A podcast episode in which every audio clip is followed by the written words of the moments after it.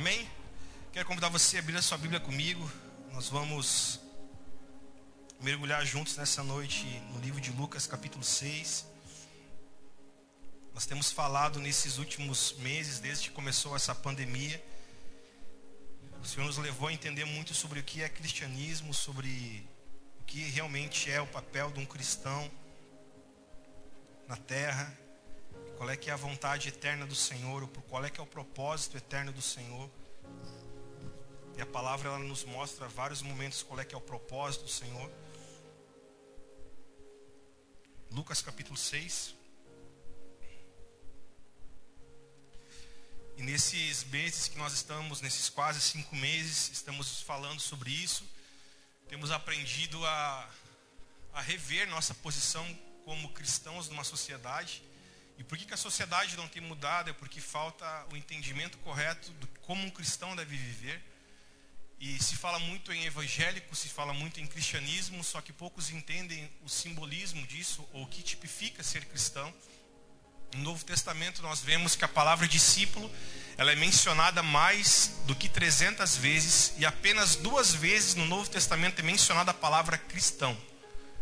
Então, eles foram chamados de cristãos em Atos capítulo 10, numa cidade chamada Laodiceia, e ali pela primeira vez eles foram chamados cristãos, mas até então, até aquele momento, eles se eles se apresentavam, eles eram conhecidos como os discípulos de Jesus, discípulos de Cristo. Nós não temos como sermos cristãos se nós não formos discípulos, só que a palavra discípulo não é nada daquilo que nós aprendemos. Do movimento que nasceu na Argentina em 1980, 1979 que nós pensávamos que ser discípulo é eu perguntar para o meu discipulador se eu posso pintar minha casa, se eu não posso, se eu posso comprar de carro, se eu não posso. Discipulado tem, não tem a ver com apostila, e sim discipulado tem a ver com troca de corações. Discipulado não tem a ver com troca de informação, discipulado tem a ver com troca de vida. Discipulado se faz com vida na vida, e você vê Jesus em nenhum momento, Jesus abrindo, uma apostila e desdobrando a apostila para seus discípulos, bem pelo contrário. Jesus disse: Vocês querem ser meus discípulos? Então sigam-me. Os discípulos viam como Jesus tratava um pecador, como Jesus comia, como Jesus bebia, como Jesus se relacionava com alguém, como Jesus se relacionava com alguém que estava sujo como Jesus se relacionava com os doutores da lei, como Jesus se relacionava com aqueles que tinham uma posição elevada na sociedade. Então, o discipulado tem a ver com vida na vida, com vida de oração, com vida de devoção, e os discípulos viam Jesus passando por momentos de tribulação. Teve um momento em que Jesus estava tão mal que ele pediu: Vamos orar comigo?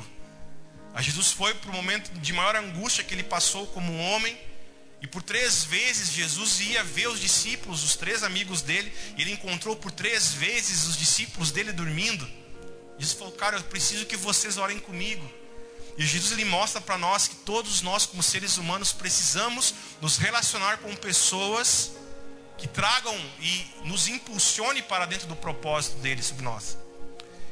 Então falamos sobre discipulado nesses primeiros meses, falamos sobre o fruto de um discípulo, que é arrependimento, que não há salvação sem arrependimento. E nesse mês de setembro, então, como nós desdobramos na ceia semana passada, nós vamos falar muito sobre servos, sobre o que significa ser servo de Cristo. Tem muita coisa que, tem muitas palavras que nós falamos de uma forma que apenas ecoamos ah, o fulano é servo de Cristo. Ó, aquele fulano é um servo. Aquele irmão lá é um servo de Jesus. Ó, receba um fulano que é servo de Cristo. Só que nós falamos muito, muito isso como um vício de linguagem, sem entender o que significa realmente ser servo de Jesus.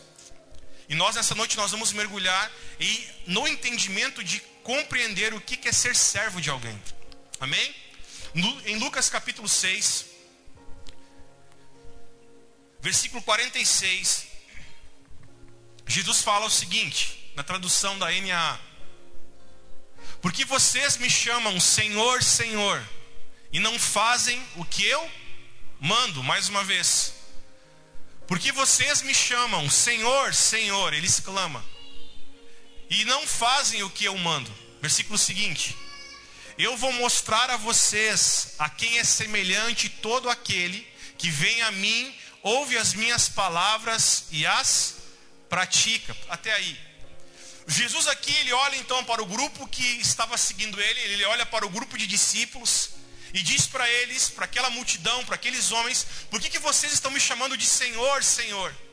Sendo que aquilo que eu peço para vocês, vocês não, não obedecem. Sendo aquilo que eu peço para vocês, vocês não colocam isso em ação.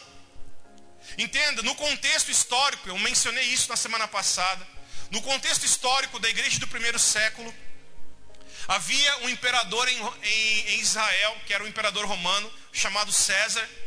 E desde quando Roma entrou em Israel e fez de Israel um estado romano, todos os funcionários públicos, quanto também a própria população, eles tinham que passar na rua e eles gritarem na rua um para o outro: César é o Senhor. Aí o outro gritava: Sim, César é o Senhor. E esse era o, o cumprimento, o cumprimento que eles se saudavam uns aos outros. Ao invés deles falarem bom dia, boa tarde, boa noite, eles falavam César é o Senhor e o outro respondia: Sim, César é o Senhor. Só que houve um momento na história em que essa saudação foi rompida por uma nova realidade. Qual realidade? Cristo escolheu para si doze apóstolos, e nesse grupo de doze apóstolos se juntou mais 72 discípulos, que eram de João, ao discipulado de Cristo Jesus. E a partir dali começou a crescer o número de seguidores e de discípulos de Jesus. E o que começou a acontecer agora na história? Os homens na rua se passavam um pelos outros e gritavam: César é o Senhor. Aí os cristãos, os discípulos de Jesus, falavam: Não, Cristo Jesus é o Senhor. Opa, começou a dar, começou a dar erro, começou a dar choque. A galera gritava: César é o Senhor, César é o Senhor, e todo mundo saudava assim: César é o Senhor. Mas um grupo pequeno começou a crescer e falava: Não, César não é o Senhor, Cristo é o Senhor, Jesus Cristo é o Senhor. Aí com isso então César se perturbou e é onde começou a ir atrás de Cristo. Nós conhecemos a história, falei isso também. Crucificaram Jesus e colocaram na cabeça da cruz, Rei dos Judeus, porque está falando, ah, ele é o Senhor de vocês, então toma, o Senhor de vocês está morto. Por isso que eles colocaram essa placa em cima da cruz. Só que o que acontece? A palavra Senhor para nós hoje, ela conota como algo de respeito o cara é mais velho, é uma pessoa mais, uh, mais culta, ou alguém que tem uma posição maior. Senhor, o senhor quer sentar, o senhor quer fazer tal coisa. Isso é bonito, não tem problema. Só que naquela época de Cristo, a palavra Senhor não conotava algo de respeito, e sim alguém que realmente era o Senhor da nossa vida. Alguém que aquilo que ele mandasse para nós era lei, era regra. Então, quando, quando os homens começaram a chamar Jesus de Senhor, eles tinham que entender que Jesus estava ocupando um lugar na vida deles, que eles não eram mais o Senhor da própria vida. E a partir de agora, eles tinham alguém que era o Senhor da vida deles, que era Jesus. Aí por isso que você vê Jesus falando: Ó, aquele que perder a sua vida por amor a mim, acha lá. Jesus estava querendo dizer para eles: se vocês trocarem o senhorio da vida de vocês agora pelo meu senhorio, vocês vão encontrar agora e vocês vão entender o que é vida realmente. Aí o que, que começa a acontecer agora no desdobramento da história? César então se indignou com isso, mandou matar Cristo, nós conhecemos tudo isso, todo, todo o contexto da história. E a partir daí, então, Jesus em Lucas 6, como nós lemos, ele olha para os seus discípulos, para aqueles que estavam seguindo, e fala: Por que, que vocês estão me chamando de Senhor, sendo que vocês não conseguem obedecer aquilo que eu mando vocês fazer, sendo que vocês não conseguem praticar aquilo que eu falo para vocês praticar? Então entenda algo, por favor. Todos nós que nascemos, nós já nas, nós que nascemos, nós nascemos sendo fruto de um pecado que Adão cometeu. E todo homem, ele nasce no pecado, ele nasce sendo escravo do pecado. Você não precisa ensinar uma criança que está mamando ou uma criança que está recém caminhando, você não precisa ensinar ela que o brinquedo que ela tem na mão é dela, porque ela automaticamente, pela natureza pecaminosa que todos têm, até mesmo uma criança pequena bonitinha, a natureza pecaminosa dela faz com que ela venha reter e ela briga por algum brinquedo. E nós pensamos que às vezes isso é uma má educação, mas não. Isso já vem da natureza pecaminosa que todos nós temos. Está comigo nessa noite? Então o que está acontecendo? Todos nós nascemos sendo escravos de algo. Escravos do que, pastor Fernando? Escravos do pecado. Todos nós nascemos sendo escravos do pecado, porque o pecado governava sobre nós. E o salário do pecado é a morte. Todos nós nascemos já predestinados a morrer por causa do pecado que Adão cometeu. E todos nós então estávamos nascemos no pecado, estávamos sendo então vítimas, estávamos sendo uh, presos, dominados pelo pecado. Aí na história houve algo que rompeu isso. Que aconteceu? Para que o homem pudesse ser liberto, por meio de um homem o pecado entrou no mundo, mas agora para que o homem possa ser liberto por meio de um homem, a, o meio, por meio de um homem, a libertação poderia alcançar a humanidade. Aí o que Deus faz? Deus envia para a terra seu filho único, para que morresse por todos nós pecadores, porque o salário de todo pecado é a morte. Aí Cristo veio na terra e morreu por mim e por você nos dando o direito agora de termos uma vida e uma vida não apenas vivida, mas nos deu o direito de termos uma vida eterna. Preste atenção. Todas as pessoas que vivem fora de Jesus, eles têm uma vida com prazo de validade. Que nós chamamos como uma vida perecível. Diga comigo, perecível. Todas as pessoas, quer seja rica, quer seja pobre, todas elas, sem Jesus, elas têm uma vida perecível. Elas já nascem com o relógio dela, com um cronômetro em contagem regressiva para morrer. Todos nós nascemos já com o relógio para morrer. Aí Cristo vem agora e morre por nós, para que nós agora não tenhamos mais uma vida perecível com prazo de validade, mas morreu por nós para que nós pudéssemos ter uma vida e uma vida eterna, uma vida que não pereça, uma vida eterna. Só que preste atenção. Existe hoje dois modelos de vida. Uma vida vivida sem Cristo e uma vida vivida com Cristo. E é sobre isso que nós nessa noite vamos construir. Sobre qual estilo de vida você tem, sobre qual estilo de vida nós estamos tendo e quem é o Senhor realmente da nossa vida, quem é o governante da nossa história, da nossa vida. O que começa a acontecer a partir de agora? Quando nós entendemos então que o salário do pecado é a morte, nós temos que entender que fora de Jesus nós vamos perecer, mas em Jesus nós teremos uma vida eterna. O que acontece? Pedro, Paulo, perdão, ele escreve na sua carta a Éfeso, vamos abrir juntos, se você não der tempo, olha no telão. Efésios capítulo 2, versículo 3.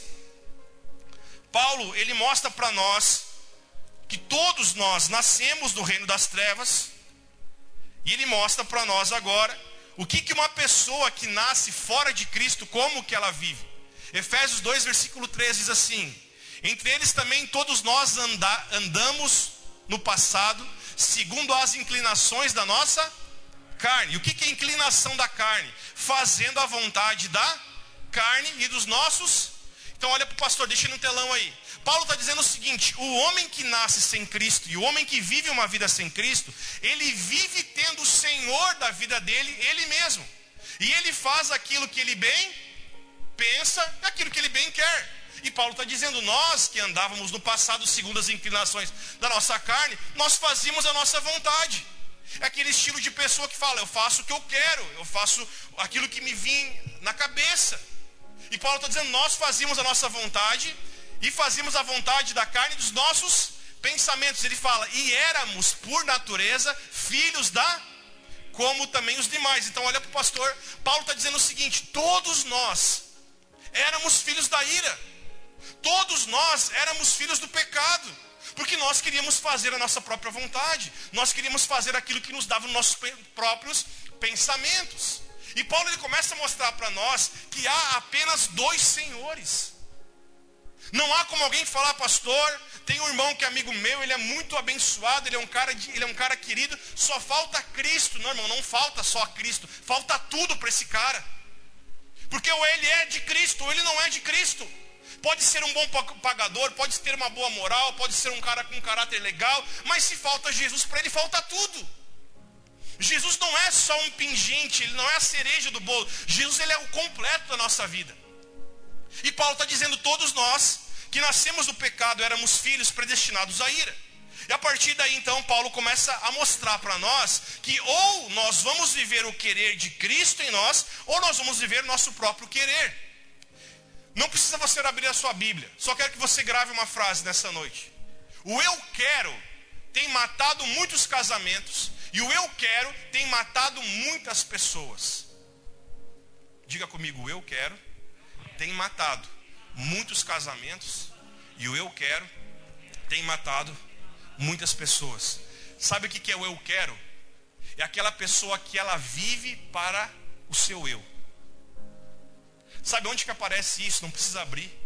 Em Lucas 2, tem um momento em que Jesus está passando por aflição na vida dele. E ele, Lucas 22, perdão, 42. Ele olha para o Pai, para Deus, e fala para o seu Abba Pai: fala o seguinte, Pai, faça na minha vida a tua vontade. Cumpre na minha vida a tua vontade. Não faça o que eu quero, mas faça aquilo que tu queres na minha vida. Então olha para mim. Jesus, o Cristo, ele chegou em uma oração para o seu pai e disse para o pai: Pai, não faça o que eu quero, faça em mim a tua vontade, aquilo que tu queres. Se você se acha melhor que Jesus, ao ponto de pensar, não, pastor, eu não, meu querer não, querido. Jesus que é Jesus. Ele chegou para o pai e disse: Pai, não faça o que eu quero, faça o que tu queres, faça a tua vontade na minha vida. Porque Jesus entendia que o eu quero dele botaria por água abaixo todo o propósito de Deus na vida dele e da humanidade. Está aqui nessa noite? Esse é o grande problema. O eu quero tem matado muitas pessoas. E aí o que está acontecendo até aqui? Estamos juntos? Nós todos vivíamos como desejávamos, fazíamos o que nós queríamos, fazíamos o que dava na nossa o que dava na nossa telha. Pensávamos que, nós sempre pensamos que o melhor para nós é realmente melhor para nós, não. Os caminhos do Senhor são mais altos do que os nossos, os planos do Senhor são mais melhores, são melhores do que os nossos, os caminhos do Senhor são mais altos, são melhores do que os nossos próprios caminhos. Então aquilo que você acha que é melhor, preste atenção. Ensaca, bota no lixo, porque Deus tem algo muito melhor do que você acha que é melhor na tua vida. Aquilo que você acha que é bom, cara, perto do de Deus é algo muito pequeno, muito ruim, do tamanho daquilo que Deus tem para a nossa vida, amém? Então, se nós entendermos isso, nós vamos começar a orar e viver um estilo de vida que nós falaremos: Cristo, não faça o que eu quero, mas faça na minha vida o que tu queres. E quando nós entendermos essa chave na nossa vida, nós passaremos a ter sim agora uma, um estilo novo de viver, uma nova vida do Senhor em nós. Então, o que está acontecendo? Nós crescemos num ambiente que pensamos que salvação é nós vivermos livre, que Jesus veio, nos salvou do pecado, nos salvou da ira eterna, e a gente pensa, uau, somos livres, livres, livres, livres. Só que tem um grande porém nisso tudo. Ser livre não é andar na libertinagem. Ser livre em Cristo não é fazer o que você quer. Ser livre em Cristo é eu e você sermos livres da morte eterna e da condenação eterna. Mas agora, quando Cristo nos liberta, quem está comigo? Quando Cristo nos liberta, Ele nos leva agora a viver um estilo de vida que Ele passa a ser o Senhor da nossa vida. Olha o que acontece. Crescemos num ambiente que a gente sempre pensou que libertação é tirar demônio de pessoas, sim ou não? Sai! Demônio sair. Está liberto. Não. Libertação não é tirar demônio de pessoas. Libertação é nós tirarmos as pessoas debaixo da influência demoníaca. É por isso que tinha muita gente que cai, levanta, volta, cai, levanta, volta, cai, levanta, volta, cai, levanta e nunca é liberta. Porque a libertação de Cristo em nós não é arrancar demônio de dentro, é arrancar nós debaixo da influência diabólica e demoníaca. É termos uma nova mentalidade. Amém? A partir daí então, vamos abrir agora a Bíblia. Colossenses, capítulo 1, versículo 13. Novo Testamento.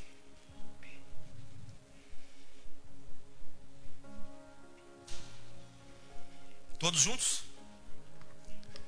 Paulo diz o seguinte para a igreja de Colosso: Ele, que é Cristo, nos libertou do poder das trevas, e acabou aqui o versículo. O que, que Paulo está dizendo? Ele, Cristo, nos libertou do poder das trevas, o que, que ele faz agora?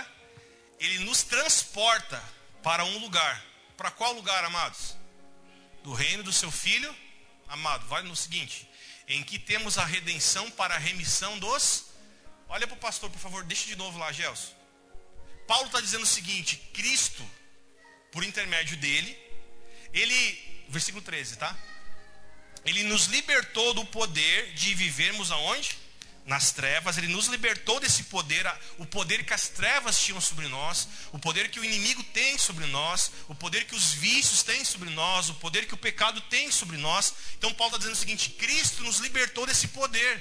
Cristo nos tirou desse lugar onde as trevas tinham poder sobre nossa vida. Só que Paulo diz o seguinte: ele não apenas nos libertou desse lugar e nos colocou solto. Paulo está falando o seguinte: ele nos libertou desse lugar e nos transportou e nos levou, nos colocou em um novo lugar. Qual é esse novo lugar? Um lugar em Cristo Jesus. Um lugar que agora eu não ando mais conforme eu quero, conforme a minha cabeça. Um lugar que agora eu ando conforme Cristo quer na minha vida. Amém, queridos?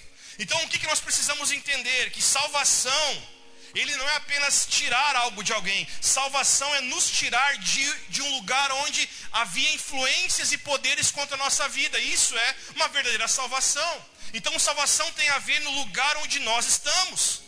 E a partir daí, então, Paulo ele começa a falar, onde é um cara que mais fala sobre libertação, sobre salvação. Paulo então traz para nós o entendimento que agora nós não andamos mais conforme o nosso querer, e conforme sim o querer de Cristo em nós. Por isso, nessa noite, eu e você precisamos entender quem é o Senhor da nossa existência, quem é o Senhor da nossa vida, sobre qual cabeça nós andamos, quem é que tem governo sobre nós. Se nós vivemos para fazer a nossa própria vontade, ou se nós vivemos para cumprir a vontade do Senhor em nós. Não existe meio termo, não existe pessoas neutras. Porque parece que hoje o estilo de vida que muitos vivem, parece que há um terceiro caminho. Escute, a Bíblia só fala de dois caminhos. Não existe o terceiro caminho, não existe uma terceira via.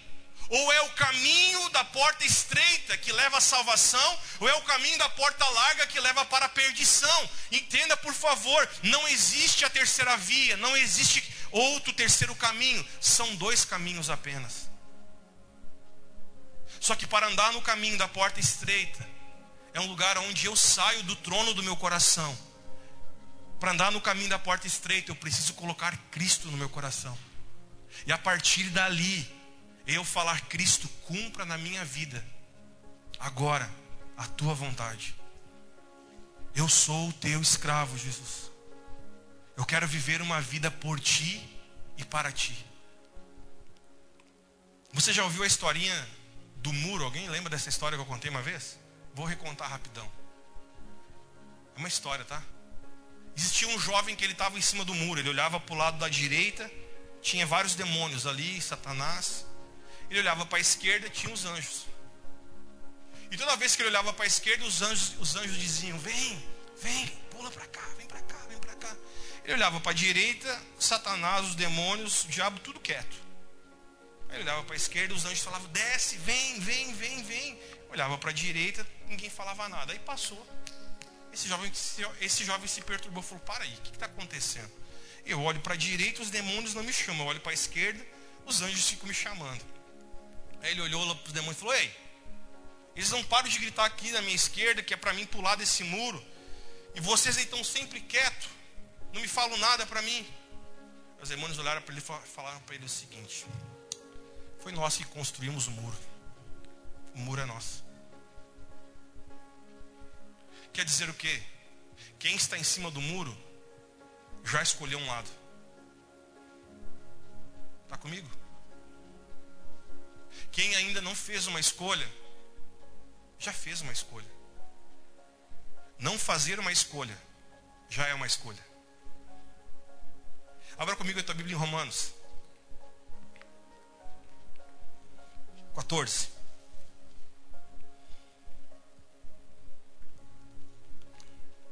Romanos 14, 7.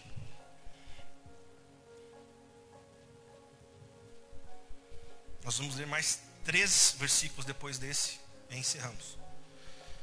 Romanos 14, versículo 7 até o versículo 9. Vou ler no telão, queridos, para nós ganharmos tempo.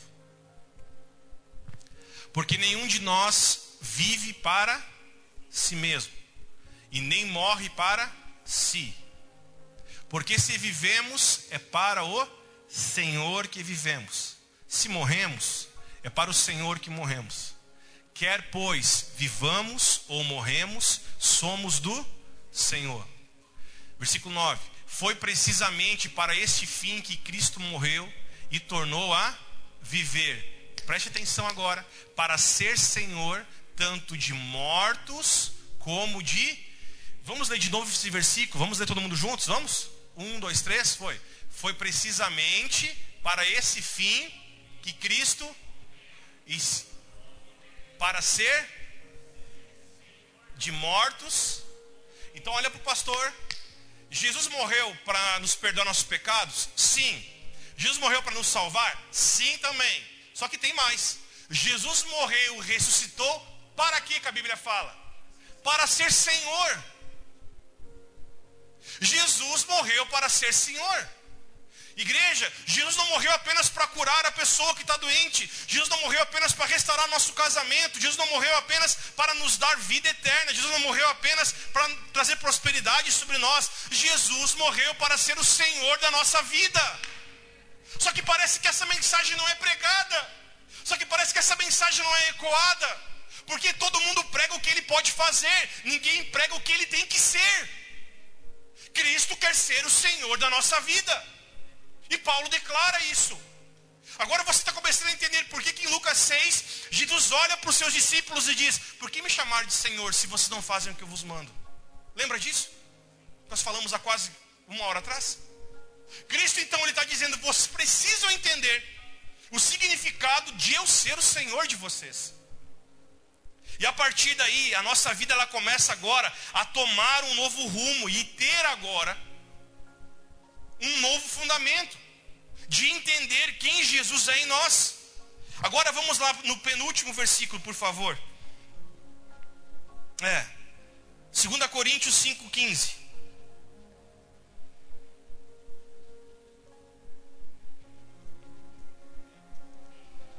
Segunda Coríntios 5,15.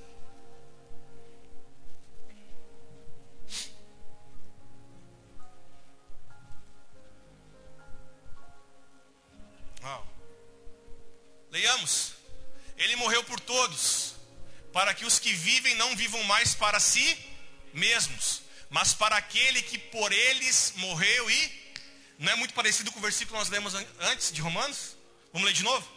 Ele morreu por todos, para que os que vivem não vivam mais para si mesmos, mas para aquele que por ele morreu, por eles morreu e ressuscitou. Agora, olhe para mim. Nós precisamos entender de uma vez por todas que a morte de Cristo, ela foi uma morte salvífica, é uma morte de libertação sobre nós, mas a morte e a ressurreição de Cristo é algo muito maior do que isso. É Ele ser o Senhor da nossa existência. E a partir desse ponto que nós hoje, nesse culto, nessa reunião, precisamos compreender quem tem sido o cabeça da nossa vida. Quem tem sido o Senhor das nossas decisões. Quem tem sido a pessoa a qual nós fundamentamos as nossas decisões? Quem tem sido a pessoa que tem exercido, a força motriz da nossa própria vida? O estilo de vida que hoje muitos têm vivido é uma vida em busca de aprovação. E nós estamos tentando sermos aprovados por aquilo que as pessoas dizem. Nós estamos tentando ser aprovados por aquilo que a nossa mulher diz, por aquilo que teu marido diz, por aquilo que teus filhos acham, por aquilo que os nossos professores de escola, de faculdades diziam, e cada pessoa tenta ser aprovado por uma outra pessoa. E aí o que acontece? Viramos seres humanos que buscam a aprovação do humano, e não são seres humanos que foram, que tiveram a mentalidade mudada em Cristo, para buscar a aprovação do Senhor para nós. E toda pessoa que vive uma vida em busca, preste atenção, de uma aprovação, de alguém perto, essa pessoa sempre esquece que o Senhor da vida dela precisa ser Jesus. Você não tem que provar nada para ninguém, nem para ninguém, nem para outra pessoa, a não ser algo para provar para você mesmo e para Cristo quem é realmente o Senhor da tua vida. Nós não podemos servir a dois senhores. Jesus fala isso. Ou seremos amados por um e odiaremos outro. Não há como nós servirmos a dois tipos de senhores. E qual é que é, quem é que tem sido o senhor da tua existência nesses dias? Quem é que tem sido a pessoa a qual toma as suas decisões? Quem é que tem sido a pessoa a qual você consulta? Quem é que tem sido a pessoa que tem guiado a tua história nesses dias? Ser igreja é mais do que nós nos reunirmos num dia por semana. Ser igreja é nós andarmos conforme um cabeça, que se chama Jesus. Ser igreja é nós não mais vivemos por nosso querer, vivemos por, pelo querer de Cristo em nós. Lugar onde você está hoje, o que você tem feito hoje. Você deve perguntar ao Senhor: Senhor, o que tu queres de mim?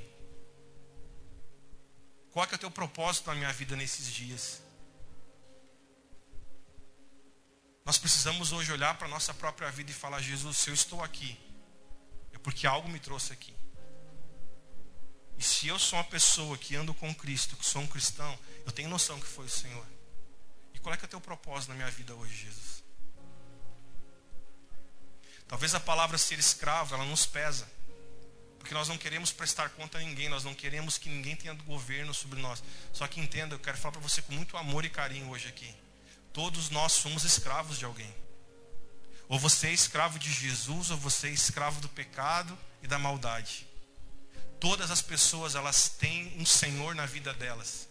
O problema agora é quem é o Senhor da tua vida.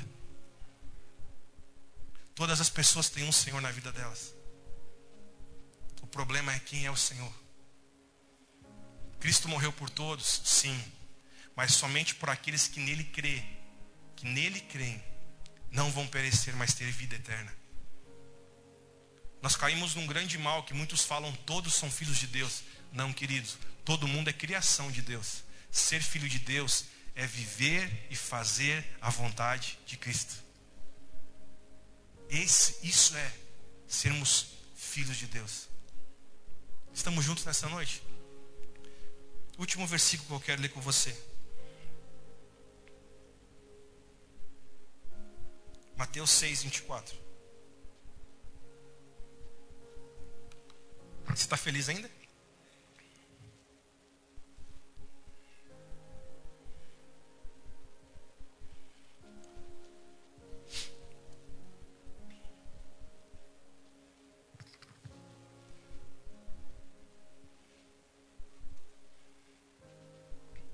Podemos ler?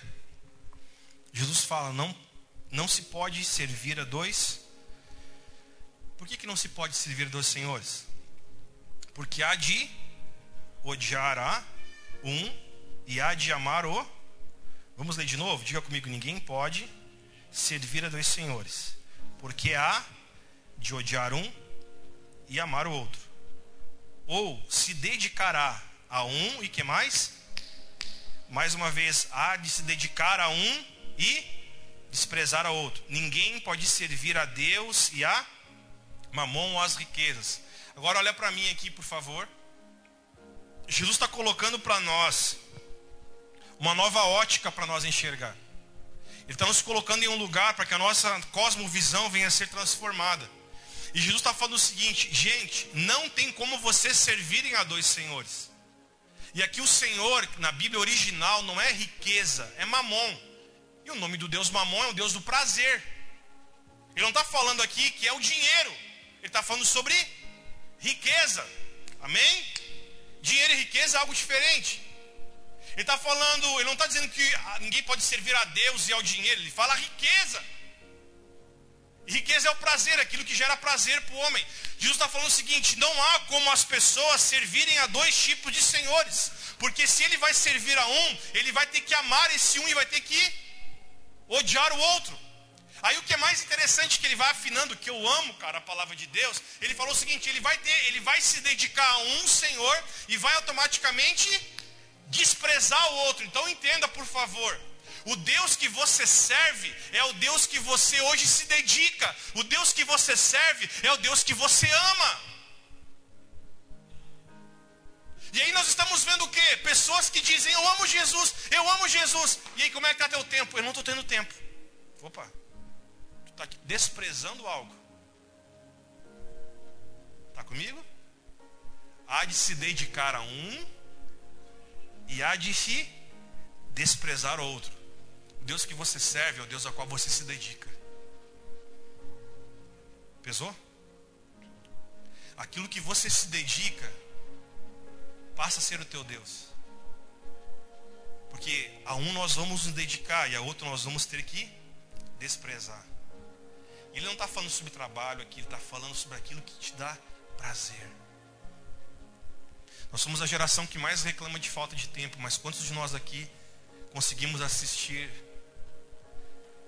a Netflix? Falamos de falta de tempo, mas quantos de nós aqui gastamos tempo nas nossas redes sociais? Quantos de nós aqui reclamamos de tempo, mas nós estamos usando o nosso tempo para muitas outras coisas? Estamos nos dedicando a algo e automaticamente estamos também desprezando outra coisa. Então, por isso, quando Cristo lhe fala sobre vocês me chamarem de Senhor, Ele está falando que nós não somos conhecidos por aquilo que falamos, nós somos conhecidos por aquilo que nós realizamos. É por isso que hoje nós estamos vivendo nesse grande mal. Muitas pessoas que se dizem evangélicas e cristãs, mas elas só dizem de boca para fora, porque o Deus que ela serve não é esse. Está comigo?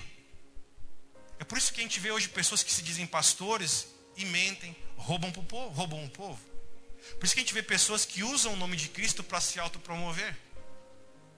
Está entendendo? Então não é só mal do povo, é mal geral. Então não basta dizer algo se você não se dedica para aquilo. Está comigo nessa noite, igreja? Último versículo, agora prometo que é o último. Êxodo, capítulo 21. E nós vamos orar. 1.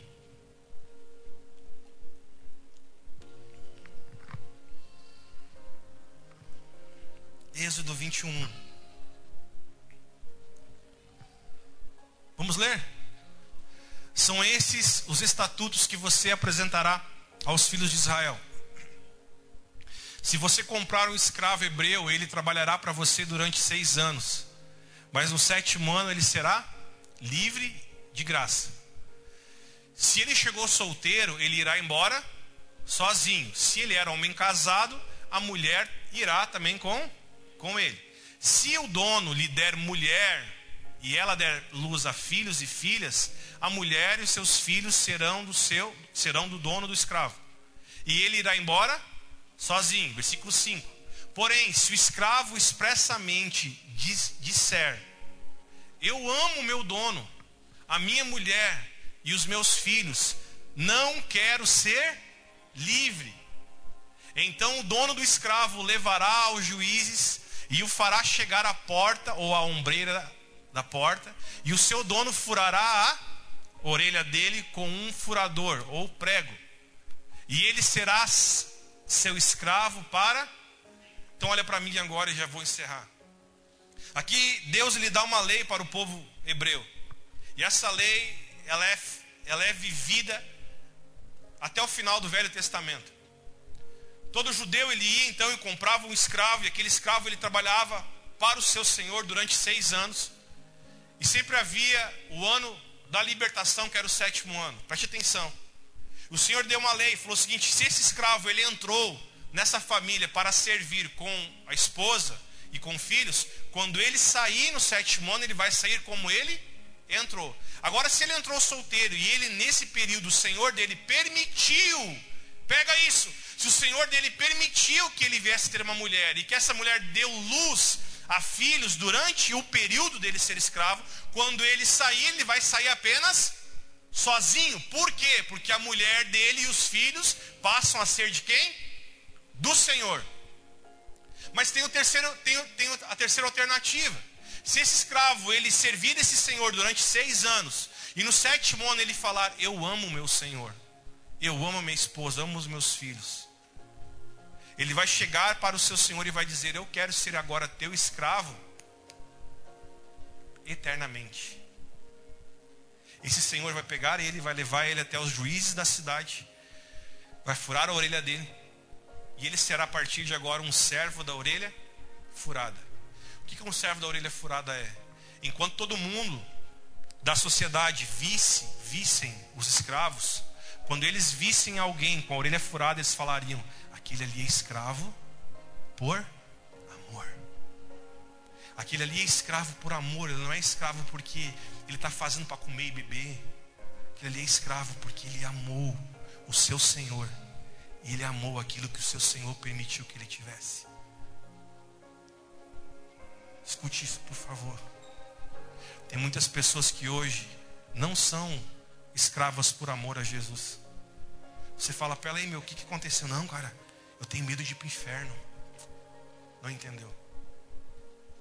Eu tenho medo de perder o que Deus está me dando. Não entendeu também? O que nos une com Cristo não deve ser o medo. O que nos une com Cristo precisa ser o amor. Fernando, tu é cristão porque tu tem medo de ir para o inferno? Não, cara.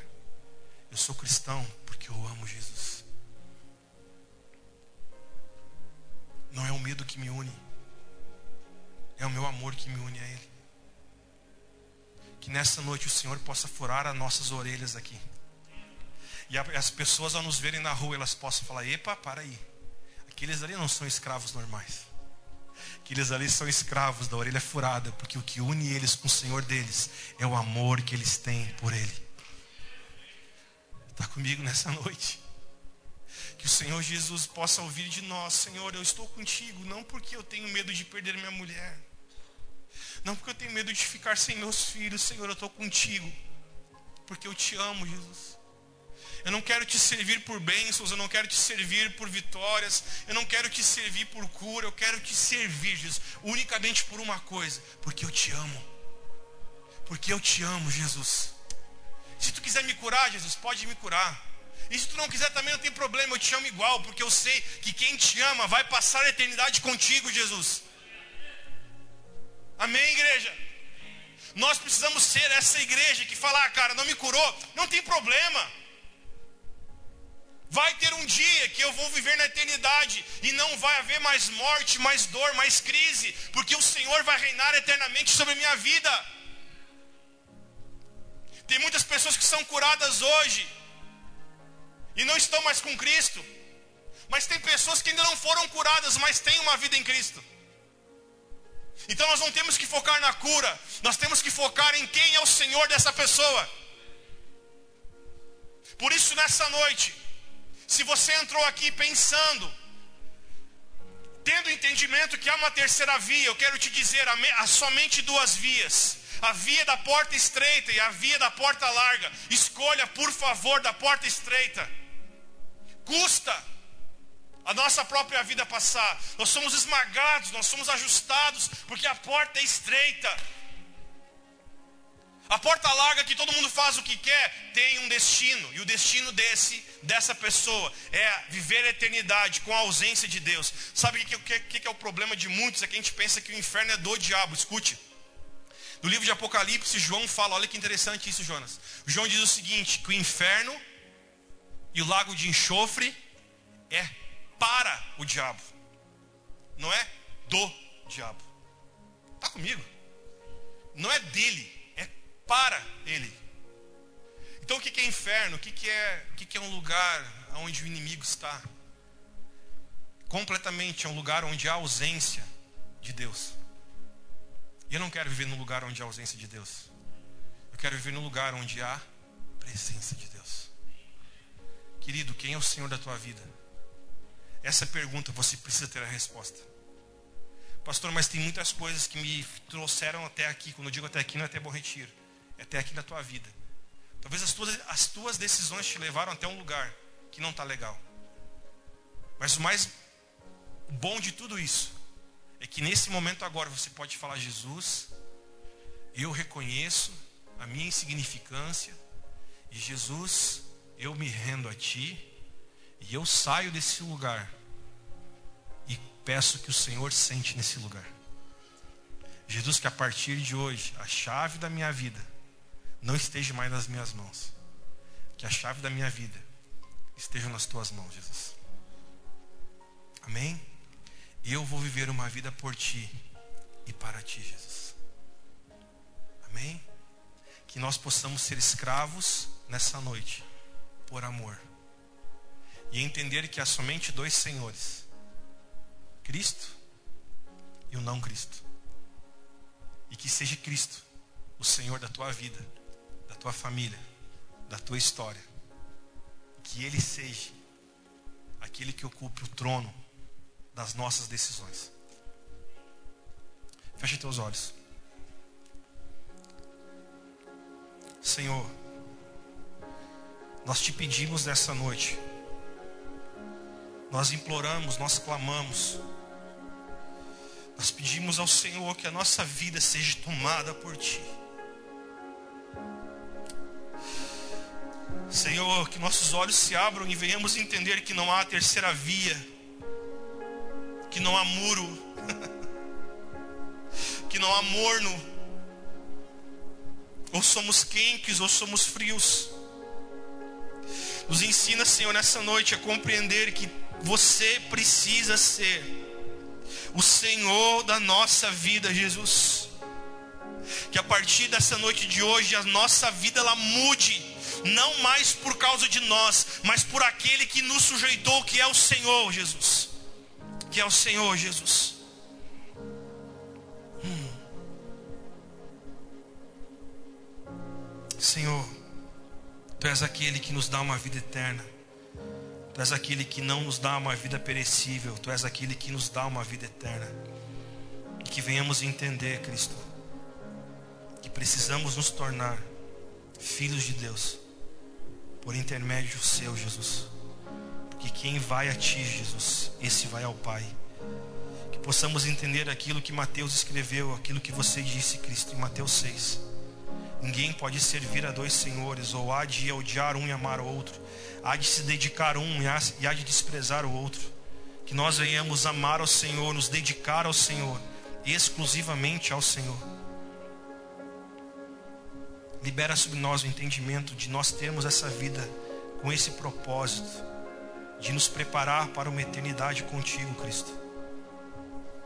Nós abençoamos cada pessoa aqui nessa noite e que juntos venhamos crescer em relacionamento, em intimidade, em conhecimento quem você é, Cristo. Nós oramos aqui nessa noite. Em nome de teu filho amado, chamado Jesus, Pai. Nós te pedimos entendimento. Que o Senhor seja realmente o Senhor da nossa existência, o Senhor da nossa vida. Tu és o nosso Senhor. Tu és nosso Senhor. Mais do que o nosso Salvador, tu és o nosso Senhor mais do que o nosso Salvador, Tu és o nosso Senhor. Em nome de Jesus. Quem querer, diga amém nessa noite.